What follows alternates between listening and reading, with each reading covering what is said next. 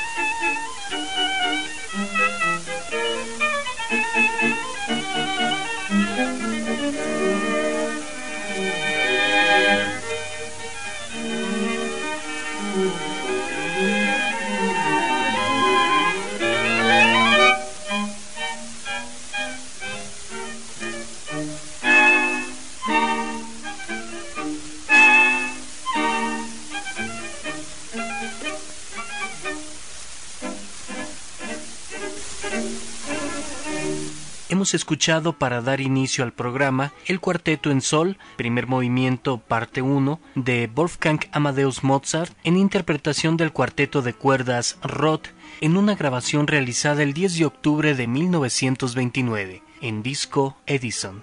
Poco tiempo después, entre 1930 y 1931, mientras los grandes diarios nacionales acusaban desastrosas disminuciones en las ganancias por concepto de publicidad, las cadenas radiofónicas se hallaban en un franco tren de progreso. Ello provocó la consecuente protesta de los diarios, que no fue fácil superar, ya que sus ganancias disminuyeron y las radiodifusoras continuaron surgiendo, desplazando a los periódicos. Las estaciones para relajar un poco aquella tensión desistieron de la transmisión de noticias y de ciertas formas de publicidad, transformando los avisos en audiciones musicales y artísticas, auspiciadas por determinados anunciantes. Mientras tanto, en el Aguascalientes de inicios de los 30, la inestabilidad política y el uso de los medios como instrumento propagandístico se hizo presente. A finales de los 20, en la escena política, dominó el grupo de Rafael Quevedo, Isaac Díaz de León y Manuel Carpio. Ellos colocaron en cargos estratégicos a personas de su confianza como Juan Alvarado, quien de ser superintendente de ferrocarril fue electo diputado federal. Para 1928 la inestabilidad puso en riesgo las alianzas, sobre todo por el asesinato de Álvaro Obregón, pero lo caótico de la situación fue superado en cierta medida gracias a la integración del Partido Nacional Revolucionario. En Aguascalientes, ello no significó el fin de los conflictos internos del grupo dirigente, pues a solo siete meses después de integrado el partido, Díaz de León se separó del grupo e inició una campaña contra la administración de Manuel Carpio. Al poco tiempo, Díaz de León se separó o fue expulsado del partido, y ya sin contrincantes, Rafael Quevedo, al morir Carpio, asumió la gubernatura y tuvo que enfrentar el descontento de los opositores a su grupo. Uno de los más activos lo fue sin duda el periodista Daniel García. García fungió como director del periódico Alborada, que, dicho sea de paso, se convirtió en uno de los principales desestabilizadores del régimen quevedista, y gracias a él se ha podido constatar no solo la existencia, sino la participación política de la mítica emisora XFC, que instaló meses después el gobernador Quevedo con la finalidad de utilizarla para establecer su hegemonía política.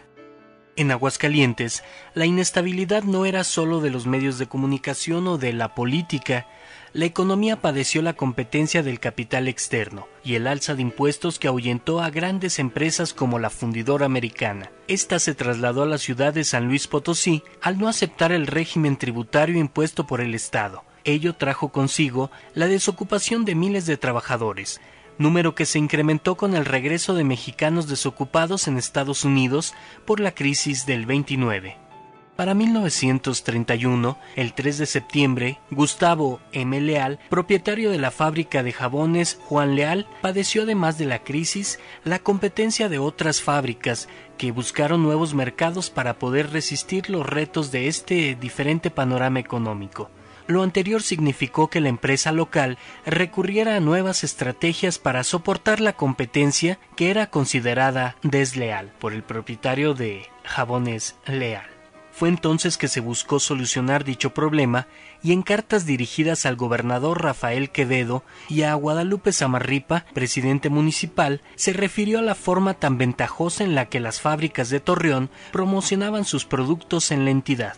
Los promotores de los jabones del norte se presentaron por todo el estado, regalando su producto, y en efecto, ello provocó que la fábrica de Juan M. Leal, perteneciente al grupo Jabonera del Centro SA, tuviera que recurrir a toda clase de propaganda, a fin de sostener el mercado de su jabón blanco número uno. Entre otros la impresión de un cancionero de Aguascalientes, en donde promocionó además del jabón blanco número uno, también el jabón Potosí, Aztlán y Lira, Asimismo compró uno de los primeros equipos altoparlantes que tuvo el Estado, mismo que fue adquirido para México por conducto del Comité Pro Campaña de Prosperidad Nacional. El equipo contó con un amplificador y un micrófono Philips. Mencionó además que el equipo era semejante al de Jesús María de los Reyes e hijos del Correo de México. La única diferencia que tuvo el equipo que adquirió la jabonera eran varias bocinas altoparlantes, los lugares donde alternaron la ubicación del aparato para promoción del jabón blanco número uno fueron el Parián, la Plaza de Armas y el Mercado Terán.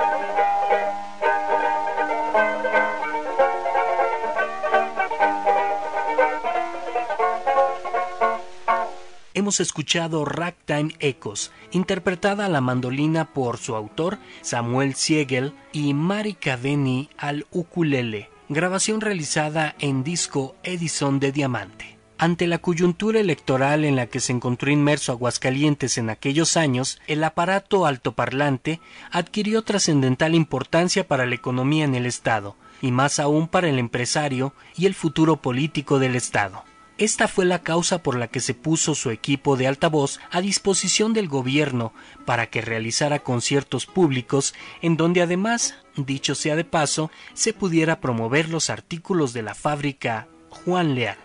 El conflicto que vivieron los jaboneros locales podría haber pasado desapercibido para este estudio, de no ser porque nos muestra uno de los momentos en que Aguascalientes comenzó a utilizar los medios electrónicos, sobre todo para la difusión masiva del comercio, y que, años más tarde, ayudó al establecimiento de la radio comercial.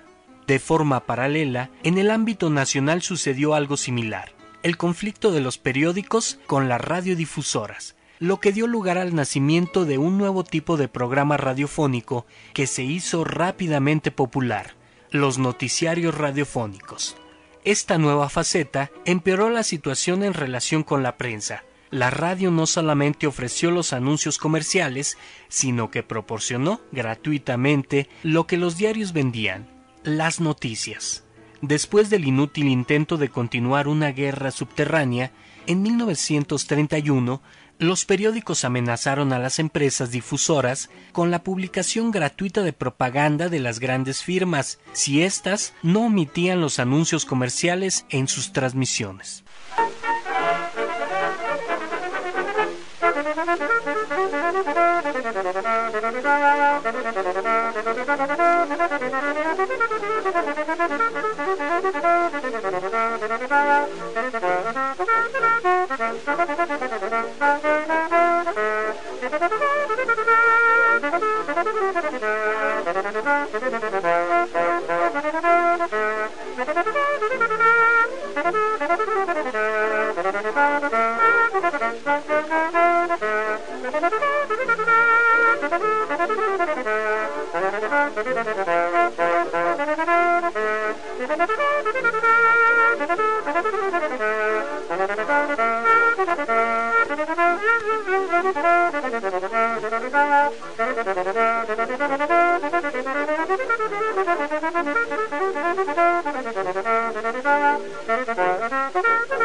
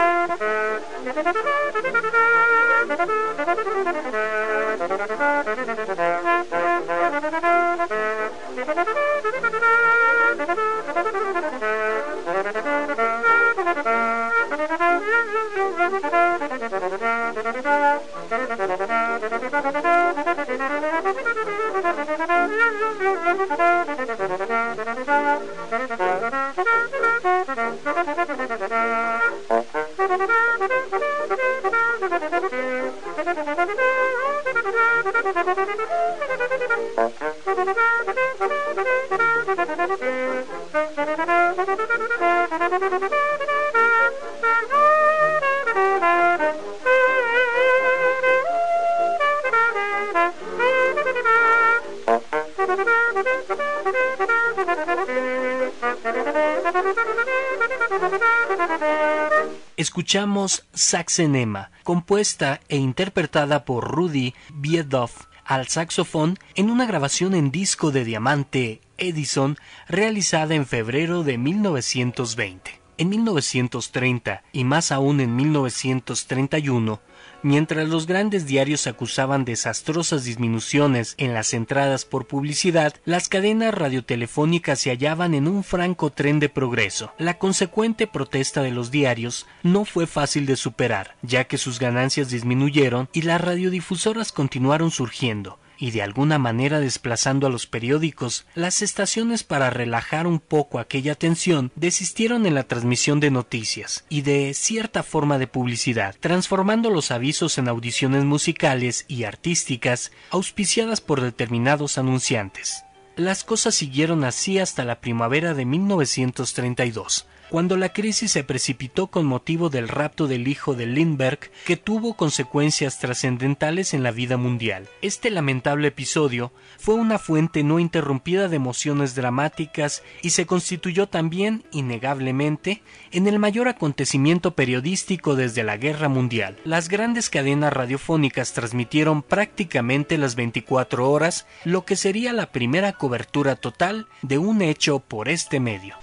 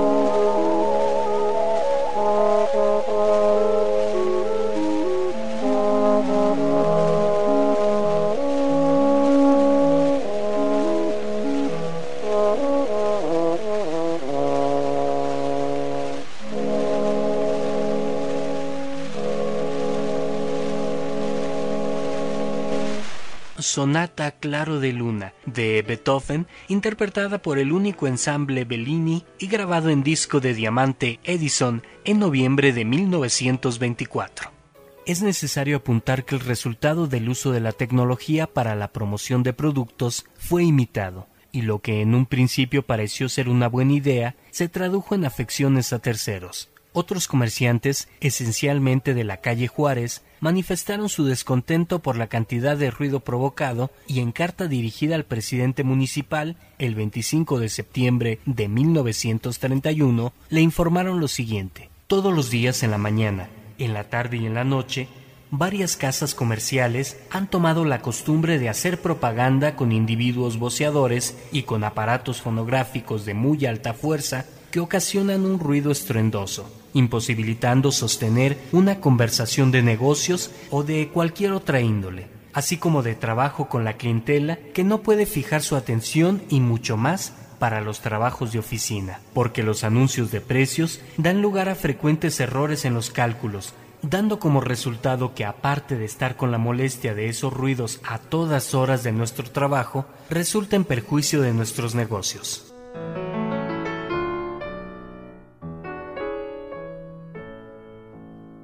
A la luz de estos hechos, el presidente municipal J. Guadalupe Zamarripa se comprometió a corregir los disturbios provocados por esa nueva tecnología, que los aguascalentenses de la década de los 30 aún no estaban preparados para asimilar. Cabe señalar que el permiso para instalar el foro le fue negado a la fábrica de jabones Juan Leal. El motivo era tajante desde su propia perspectiva, desdecir mucho la estética y ser obstáculo al libre tránsito del público.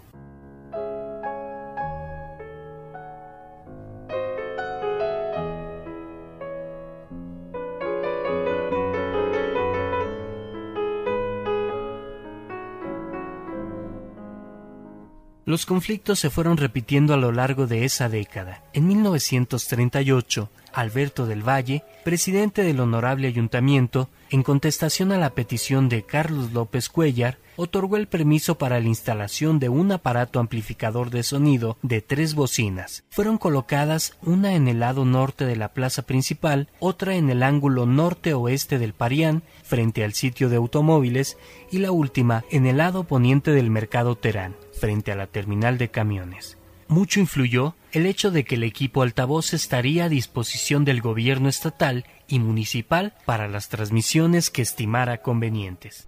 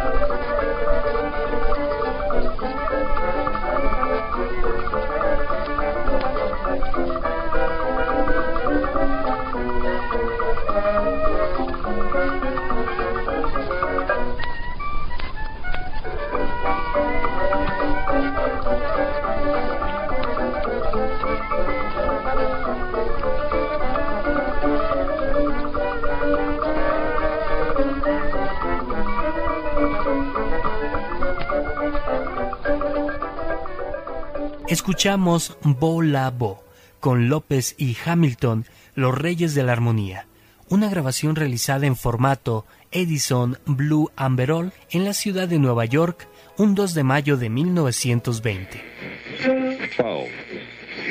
No se vayan, continuamos con Historias al aire.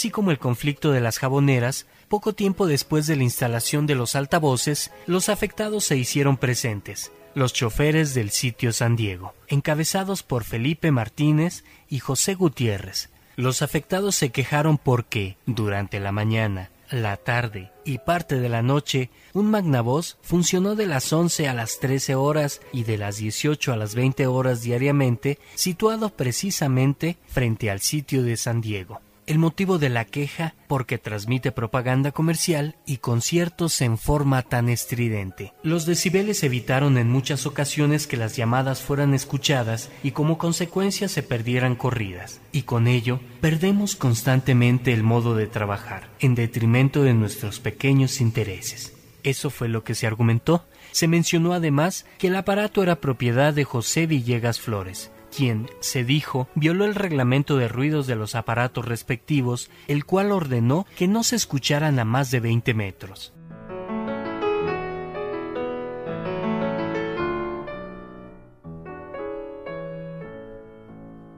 El 6 de junio de ese mismo año recibieron la contestación favorable a sus intereses. El primero de septiembre de 1942 se presentó la oportunidad para que el gobierno cobrara la factura a los dueños de los altavoces. Se solicitó al señor Rendón y a otras personas que han dado facilidades al público con sus aparatos transmisores dieran las facilidades para que el informe presidencial fuera difundido.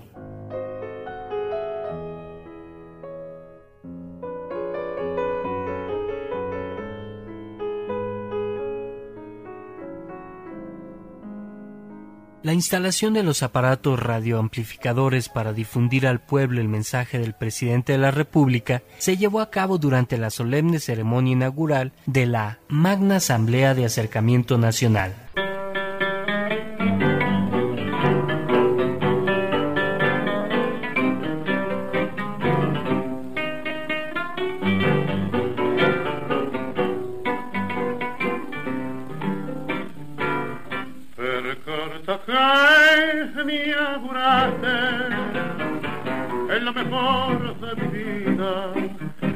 Dejando pecar en mi herida y espina en el corazón. Sabiendo que te quería, que vos eras mi alegría y mi sueño abrazador. Para mí ya no hay consuelo y por eso me de por olvidarme de tu amor. Cuando voy a mi cotorro y lo veo desarreglado, todo triste, abandonado, me dan ganas de llorar. Me detengo largo rato campañando tu retrato para poderme consolar. De noche cuarzo me acuesto no puedo cerrar la puerta porque dejando abierta mi ilusión que volver. Siempre llevo mi cochito para tomar con matecito como si estuviera vos. Y si viera la catrera, cómo se pone cabrera cuando no nos vea los dos. Ya no hay en el bulín aquellos lindos frasquitos adornados con bonitos, todos de un mismo color. Y el espejo está empañado y parece que ha llorado por la ausencia de tu amor. La guitarra en el ropero todavía está colgada nadie en ella canta nada, ni hace sus cuerdas vibrar. Y la lámpara del cuarto también tu ausencia sentido, porque su luz no ha querido mi noche triste alumbrar. Per canto che mi amuraste es lo mejor de mi vida, dejándome la herida y espina en el corazón. sabiendo que te quería, que vos eras mi alegría y mi sueño abrazador. Para mí ya no hay consuelo y por eso me encurdeno para olvidarme de tu amor. Mi Noche Triste, cantada por Carlos Gardel, en una grabación realizada el 24 de abril de 1930.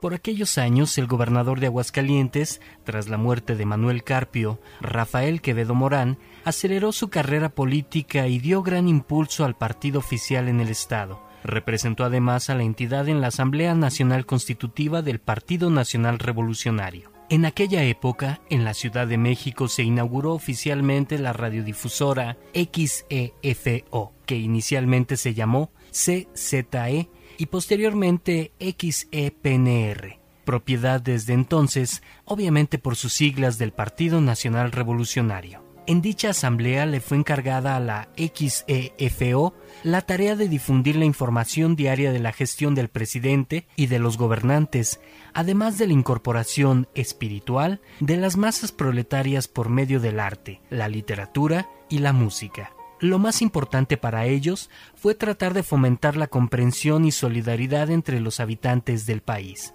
Rafael Quevedo, posiblemente impresionado por los objetivos de aquella emisora y por el poder político que al partido daría, entre ellas la difusión de la doctrina partidista, decidió establecer su propia emisora.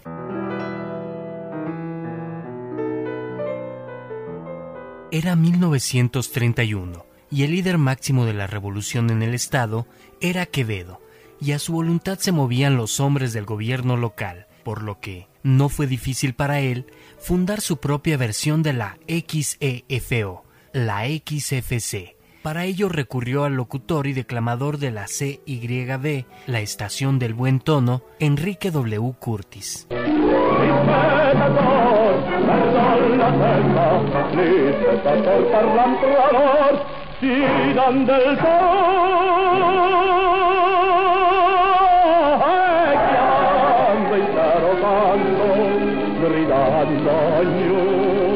Tiro al furor perché la festa del valore la festa del valor andiamo, guardia andiamo, andiamo oh.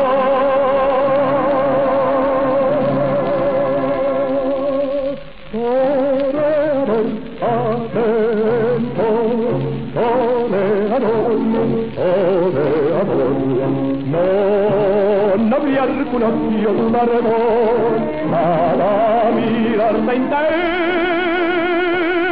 que das este amor toreador das este amor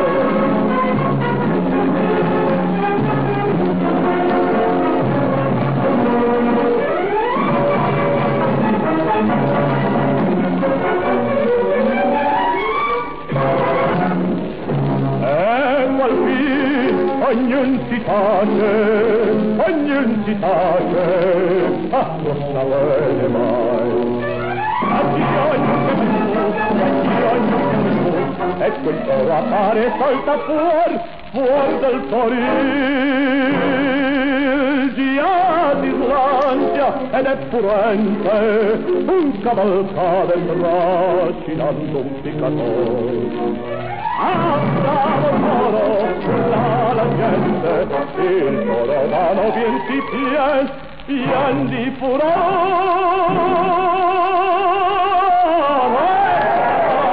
Vuole bande, vuole, corre ancora al cuore, di sangue circa pieno, con tutti i prezzi son da pena, a chi onore, amore, addio, addio,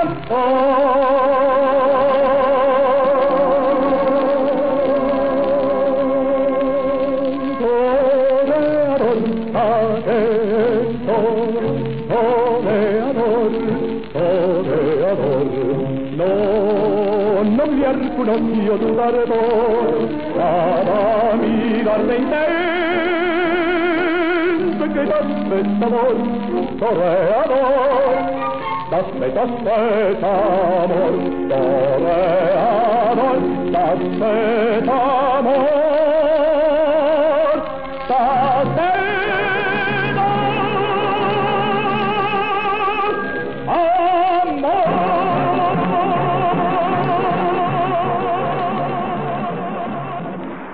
Hemos escuchado a Jorge Negrete con la canción del toreador de la ópera Carmen de George Bizet, grabación en vivo de origen desconocido, posiblemente realizada por la NBC.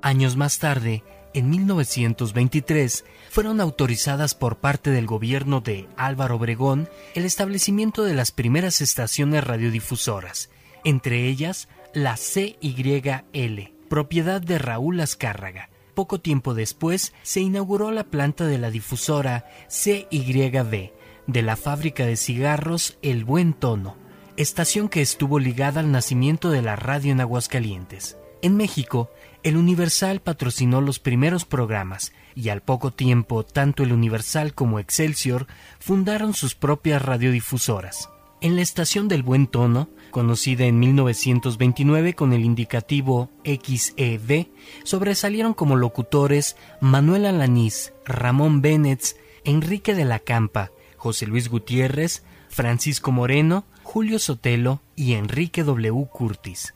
Así, durante la segunda mitad de la década de los 20 se llevó a cabo uno de los primeros eventos importantes desde la inauguración en 1925 del Teatro Cine Palacio, aquí en Aguascalientes, un recital de poesía. La visita de Enrique W. Curtis causó sensación gracias a la calidad interpretativa de sus presentaciones de los días 15 y 19 de mayo de 1926 Enrique W. Curtis, declamador de sobra conocido, de quien la prensa de Aguascalientes habló como poseedor de un arte simplemente único.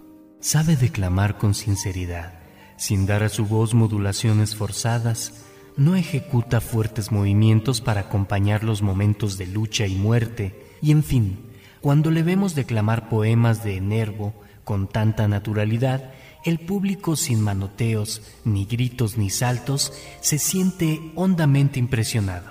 Entonces pensamos que él y nadie más puede verificar este milagro.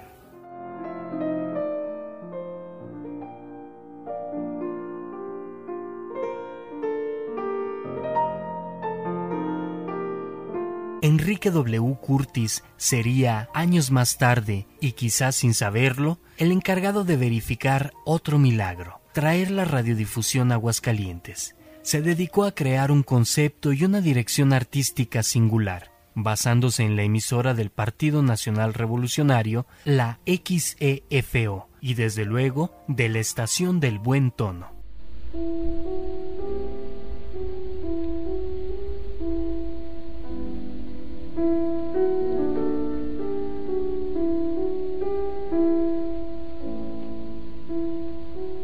Si amas a Dios, en ninguna parte has de sentirte extranjero, porque Él estará en todas las regiones, en lo más dulce de todos los paisajes, en el límite indeciso de todos los horizontes. Si amas a Dios, en ninguna parte estarás triste, porque a pesar de la diaria tragedia, Él llena de júbilo el universo. Si amas a Dios, no tendrás miedo de nada ni de nadie, porque nada puedes perder, y todas las fuerzas del cosmos serían impotentes para quitarte tu heredad. Si amas a Dios, ya tienes alta ocupación para todos los instantes, porque no habrá acto que no ejecutes en su nombre, ni el más humilde, ni el más elevado. Si amas a Dios, ya no querrás investigar los enigmas, porque le llevas a Él, que es la clave y resolución de todos. Si amas a Dios, ya no podrás establecer con angustia una diferencia entre la vida y la muerte, porque en Él estás, y Él permanece incólume a través de todos los cambios.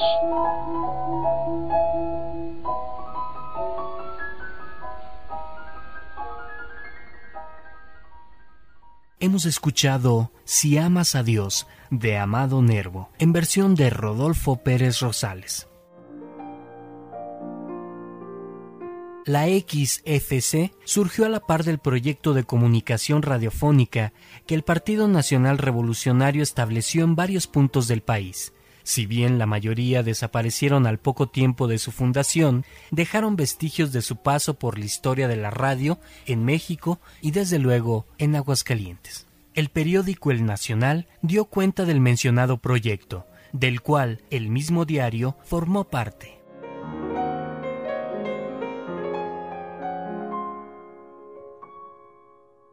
Se trataba de un programa completo del Partido Nacional Revolucionario para cubrir todo el territorio nacional, a través de una moderna red de medios de comunicación que incluían la XEFO, el diario El Nacional, el Departamento Autónomo de Prensa y Propaganda y la naciente estación de televisión. Según el senador Posada, la reorganización de la XEO y la XEFO fue pensada para dar a la radio su verdadera función, la educativa.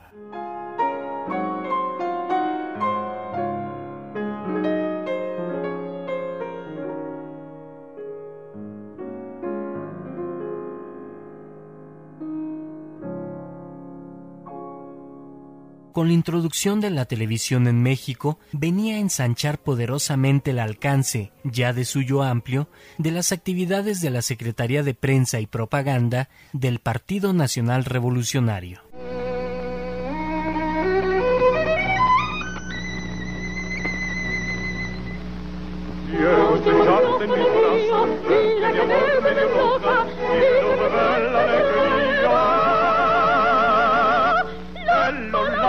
De tu boca. Quiero sentir tu corrido, por corazón palpitar, y quiero darte armonía. En mi sangre y mi vida, que ya ves si está.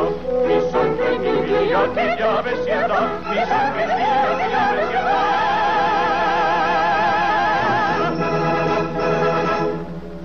Hemos escuchado El puñado de rosas, dúo de zarzuela con Jorge Negrete y María de los Ángeles Morales, grabación para la película Teatro Apolo.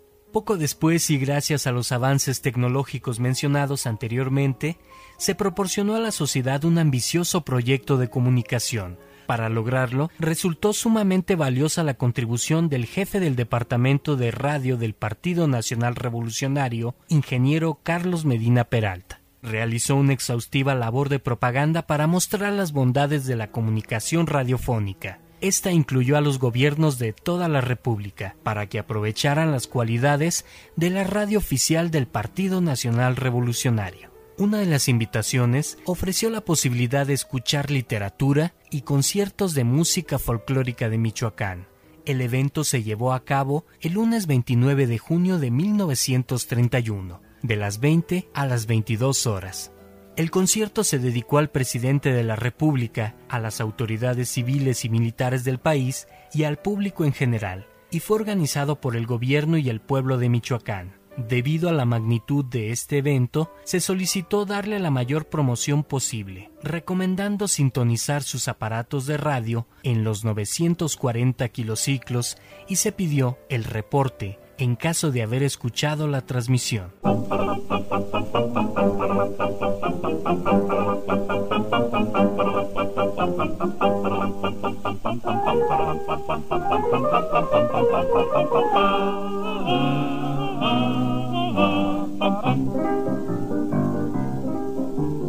In Mexiko, da küsst man und gleich darauf, da schießt man.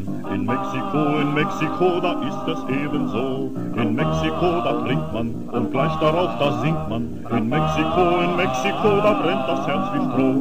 Bum, sching, krach, bum, fällt der Nebenbuhler um. Schießt, schlagt, stecht, haut, wer bekommt die Braut? In Mexiko, da küsst man und gleich darauf, da schießt man. Dann trinkt man und dann singt man, wenn man noch am Leben ist. Dann trinkt man und dann singt man, wenn man noch am Leben ist. Hochverehrte PT-Gäste, Herren und Damen, kommt zum Feste. Heute wird's lustig, man sauft bei mir bis früh. Mein Lokal ist günstig, bitte zum Spital sind's nur paar Schritte. Das ist wichtig, man raucht bei mir wie nie. Steck den Revolver ein und schleif dein Messer fein, denn heute wird's bestimmt noch lustig sein. In Mexiko, da küsst man und gleich darauf, da schießt man. In Mexiko, in Mexiko, da ist es ebenso. In Mexiko, da trinkt man und gleich darauf, da singt man. In Mexiko, in Mexiko, da brennt das Herz wie Stroh. Die dünn, die dei, bum, bum. Sticht, schlacht, haut, Baby, kommt die Braut. In Mexiko, da küsst man und gleich darauf, da schießt man. Dann trinkt man und dann singt man, wenn man noch am Leben ist.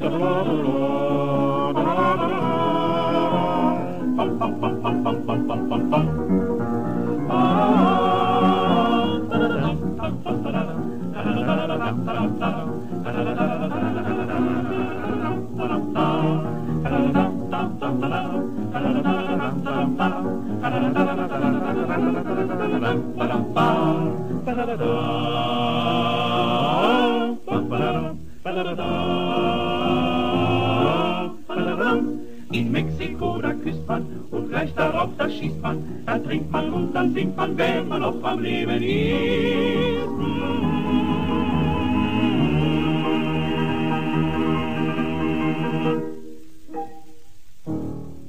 Escuchado In México, en versión del sexteto Meister, una grabación realizada en el año de 1936. En Aguascalientes, el presidente municipal J. Guadalupe Zamarripa acató las recomendaciones emitidas por Carlos Medina Peralta y se dio a la tarea de invitar por la vía institucional al presidente de la Liga Central de Obreros y Campesinos de Aguascalientes. Posteriormente, convocó a los obreros de la Liga y además invitó personalmente y de manera especial a los propietarios del repertorio de música Wagner la Víctor, la distribuidora de fonógrafos, también a José de Jesús de la Mora, gerente de la compañía productora y abastecedora de potencia eléctrica, y a los señores José Villegas y Manuel de Alba, para que proporcionaran las facilidades para dicho evento. De esta manera se presentó otro de los momentos importantes para la radio en Aguascalientes, el enlace de las transmisiones del Partido Nacional Revolucionario con sus bases de apoyo en el interior de la República y más todavía fue extendido el uso de la radio para fines políticos, método que imitó posteriormente Rafael Quevedo Morán, al establecer en Aguascalientes la radiodifusora XFC. Habla Carlos Gardel. Queridos amigos de la América Latina, de mi tierra y de mi raza, la Casa Víctor quiere que les anuncie la firma reciente de mi contrato de exclusividad con ella. Y yo lo hago muy gustoso porque sé que nuestras grabaciones serán cada vez más perfectas y encontrarán en ustedes oyentes cordiales e interesados. Yo acabo de terminar dos nuevas películas para Paramount, El día que me quieras y Tango Bar. Y voy a comenzar una gira que comprenderá Puerto Rico, Venezuela, Colombia, Panamá, Cuba y México. Luego visitaré los otros países de nuestra lengua, donde espero tener el gusto de saludarles personalmente. Estoy ahora en los estudios Víctor de Nueva York, registrando las canciones del día que me quieras, la película que quiero de todo corazón, y que dedico a los amigos de España y de la América Latina. Estas canciones, como las de Tango Bar, las encontrarán ustedes en Disco Víctor. Y ahora cedo el micrófono a mi amigo Lepera, que es el autor de mis películas y de la letra de las canciones. Yo felicito a Gardel y a la Casa Víctor por este contrato y en cuanto a mí mismo, al placer de ver registradas mis composiciones en disco de magnífica calidad, se agrega la satisfacción de saberme interpretado por un artista del gran talento de Carlos. Adiós, querido. Y ahora van a oír una de mis nuevas canciones, el tango Volver, de la película El Día que me quieres. Yo espero que ustedes escuchen en el Radio Cerebro Mágico RCA Víctor y pronto hasta pronto, mis amigos.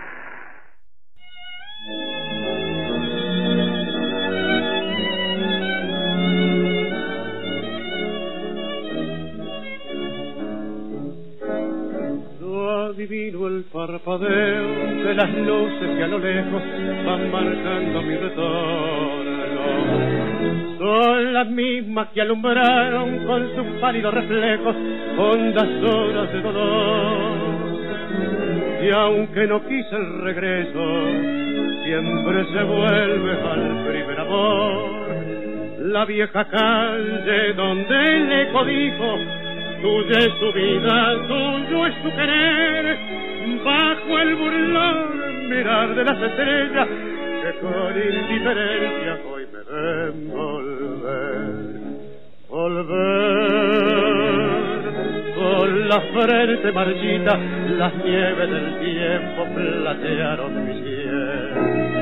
Sentir que es un soplo la vida que veinte años no es nada, que febril la mirada, errante en las sombras te busca y te nombra. Vivir con el alma cerrada a un dulce recuerdo que lloro otra vez.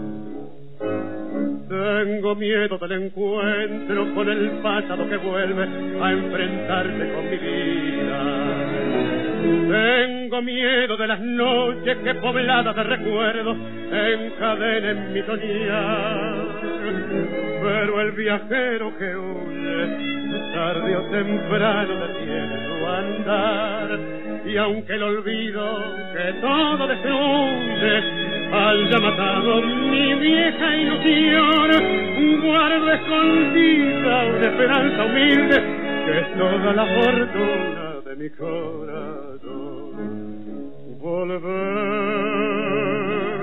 con la frente marchita, las nieves del tiempo platearon mi piel. Que es un soplo la vida, que veinte años no es nada, que febril la mirada, errante en la sombra, te busca y te nombra vivir con el alma cerrada a un dulce recuerdo que lloro Hemos escuchado las palabras de Gardel y Lepera en los estudios de la RCA Víctor el 20 de marzo de 1935. Cabe destacar que tenía planeado realizar una gira que incluía Puerto Rico, Venezuela, Colombia, Panamá, Cuba y México. Durante la gira, Gardel muere en un accidente en el aeropuerto de Medellín el 24 de junio de 1935.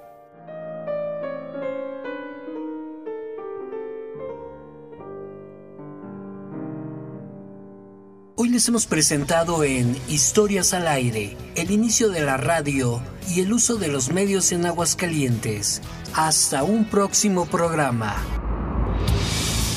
Radio UAA presentó Historias al aire, una producción de Víctor Mesa.